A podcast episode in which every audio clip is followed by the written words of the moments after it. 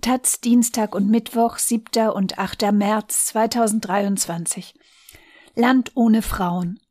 Nach der gewaltsamen Machtübernahme der Taliban im Sommer 2021 werden die Rechte der Frauen in Afghanistan immer stärker eingeschränkt. Drei Protokolle. Das Arbeitsverbot überschreitet die rote Linie. Reshma Asmi ist stellvertretende Länderchefin der gegen Armut und Hunger engagierten NGO CARE in Afghanistan. Die Taliban hatten Ende Dezember ein Arbeitsverbot für NGO-Mitarbeiterinnen verkündet.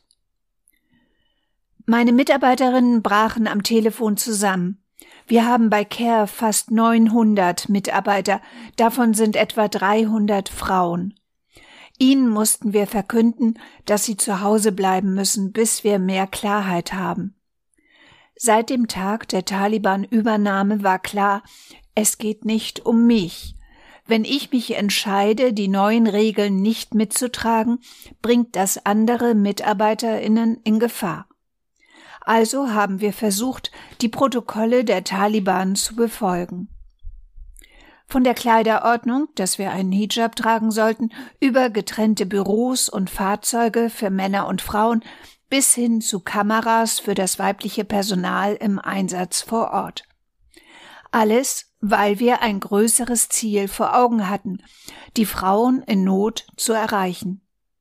90 Prozent unserer Begünstigten sind Frauen, die wir nur über unsere Mitarbeiterinnen mit lebensrettenden Maßnahmen erreichen können etwa mit Bargeldhilfen, damit Familien überwintern können oder mit der Versorgung von akut unterernährten Kindern.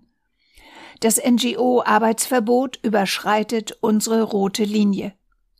Als Care-Sprecherin sehe ich das auch als einen Kampf für die Rechte der Frau. Deshalb habe ich offen gesagt, dass wir nicht weitermachen werden, bis die Taliban erlauben, unsere weiblichen Mitarbeiter wieder arbeiten zu lassen. Beamte aus den Provinzen baten uns, die Verhandlungen wieder aufzunehmen. Sie haben verstanden, dass es vor Ort einen großen Bedarf gibt und wir ihn decken können. Dass sie das Verbot später gelockert haben, habe ich als persönlichen Erfolg gewertet. Aber unsere Schulklassen für Mädchen unter sechs Jahren liegen immer noch auf Eis. Das macht uns Sorgen, denn ihnen rennt die Zeit weg. Wenn die Schülerinnen nicht zum Unterricht gehen, ist die Konsequenz oft eine Zwangsheirat. Wir beginnen langsam wieder mit der Arbeit und versuchen zu verstehen, was genau die Bedenken der Taliban sind. Die Verordnungen sind widersprüchlich. Klar ist, Frauen werden seit der Übernahme immer mehr eingeschränkt. Wir überlegen jeden Tag, wie wir mit dieser Situation umgehen können. Unser Team ist widerständig, da wir vor allem weibliche Kolleginnen sind. Für sie ist es nicht nur ein Job. Ich schöpfe meinen ganzen Mut aus ihrer unermüdlichen Art und Weise. Wir sprechen über verschiedene Strategien, wie wir die Frauen in Not aus der Ferne unterstützen können. Sie sind müde, aber sie haben nicht aufgegeben. Protokoll an Esswein die Mädchen stecken in einer Grube wie Leichen. Massa Fallah, 26, ist Künstlerin und Autorin. Sie gründete 2018 in Herat eine Galerie und Kunstschule für Mädchen. 2021 kam sie dank des Hilfsprogramms Artists at Risk nach Deutschland. Der Roman, den ich schreibe, handelt von einem afghanischen Mädchen, das all seine Träume in einer einzigen schwarzen Nacht begraben hat. Aber sie wurden in die Erde gesät und keimen nun. Die Zeit wird dies beweisen. Die afghanischen Mädchen stecken jetzt ungewollt in einer Grube fest wie Leichen. Sie dürfen nicht aufgeben. Sie müssen lernen, auch wenn die Schultore für sie geschlossen sind. Lasst sie lernen. Den Frauen und Mädchen Afghanistans sollte kein Ende gesetzt werden. Zusammen mit meiner Schwester habe ich 2018 eine Galerie und Kunstschule für Frauen in der Provinz Herat gegründet. Ich wusste, dass viele Mädchen ihren inneren Gefühlen eine laute Stimme geben und ihre Talente zeigen wollten. Ich wollte ihnen die Möglichkeit dazu geben. Die Kosten für die Galerie zahlten zunächst wir. Ich war Studentin an der Wirtschaftsfakultät und arbeitete in der Finanzabteilung eines Handelsunternehmens. Mit der Zeit konnten wir mehr Gemälde verkaufen und unterrichten. Die Menschen in Afghanistan lieben Kunst. Vor der Machtübernahme der Taliban schickten viele Familien ihre jungen Töchter zu einem Kunststudium. Die Galerie ließen wir offen bis zu dem Tag, an dem die Regierung stürzte. Als die Taliban in die Stadt kamen, schlossen wir sie für immer. Ich brachte noch einige der Gemälde mit nach Hause, das hätte mich das Leben kosten können. Die Taliban kamen zur Galerie und stellten Fragen. Ich habe sie nicht gesehen, ich hätte es nicht ertragen, den Feinden meiner Träume zu begegnen. Ich beschloss, auszuwandern und ging in den Iran.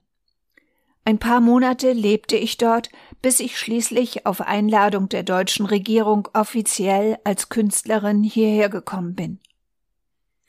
Meine Familie ist in Afghanistan geblieben. Ich bin besorgt, die Lebensbedingungen sind schlecht im Schatten dieses Regimes. Die Taliban verbieten den afghanischen Frauen und Mädchen alles, was sie selbstbewusst, unabhängig, erfolgreich oder auch kämpferisch machen würde. Es ist eine extremistische Gruppe, die im Namen des Islam Fatwas erlässt. Kunst können afghanische Frauen und Mädchen nur heimlich machen.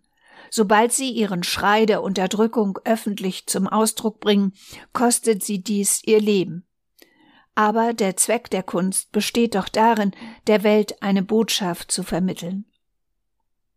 Protokoll Sophie Jung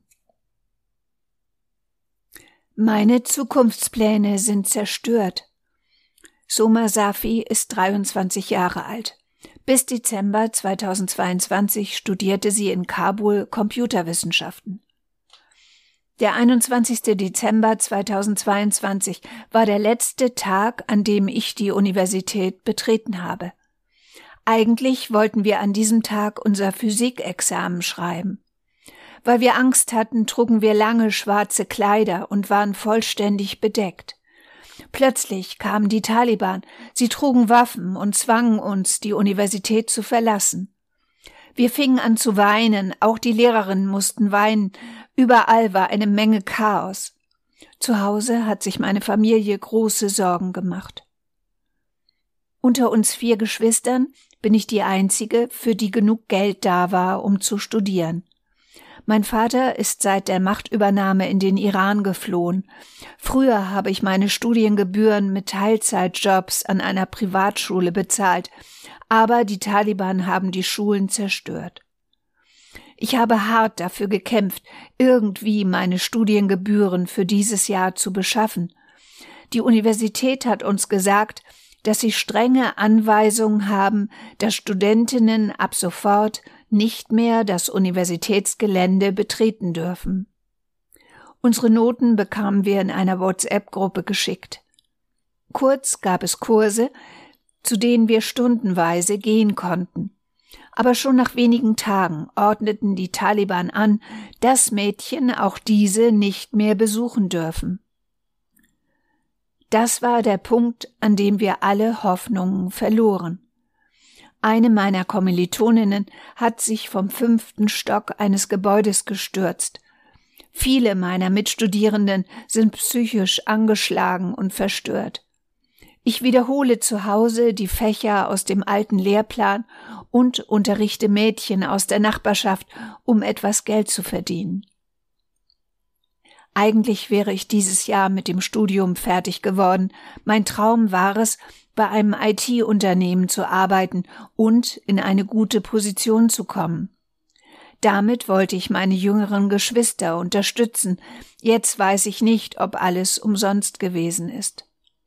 Nicht einmal, ob ich für die zwei Jahre, in denen ich studiert habe, irgendeine Art von Anerkennung oder ein Zeugnis bekommen werde. Viele Frauen, deren Familien es erlaubt haben, sind auf die Straße gegangen. Ich war bei jedem Protest dabei. Weil das Risiko irgendwann zu groß geworden ist, haben wir angefangen, uns heimlich in Häusern zu treffen und nächste Schritte zu planen, wie wir unsere Stimme erheben können. Die Taliban haben meine Zukunftspläne zerstört. Sie haben kein Problem mit der Kleidung, wie sie vorgeben, sondern mit der Frau an sich, denn sie haben Angst vor Frauen. Sie denken, dass eine gebildete Frau sich niemals einem Mann unterordnen würde und dass sie für ihre Rechte eintreten wird. Protokoll Anne Esswein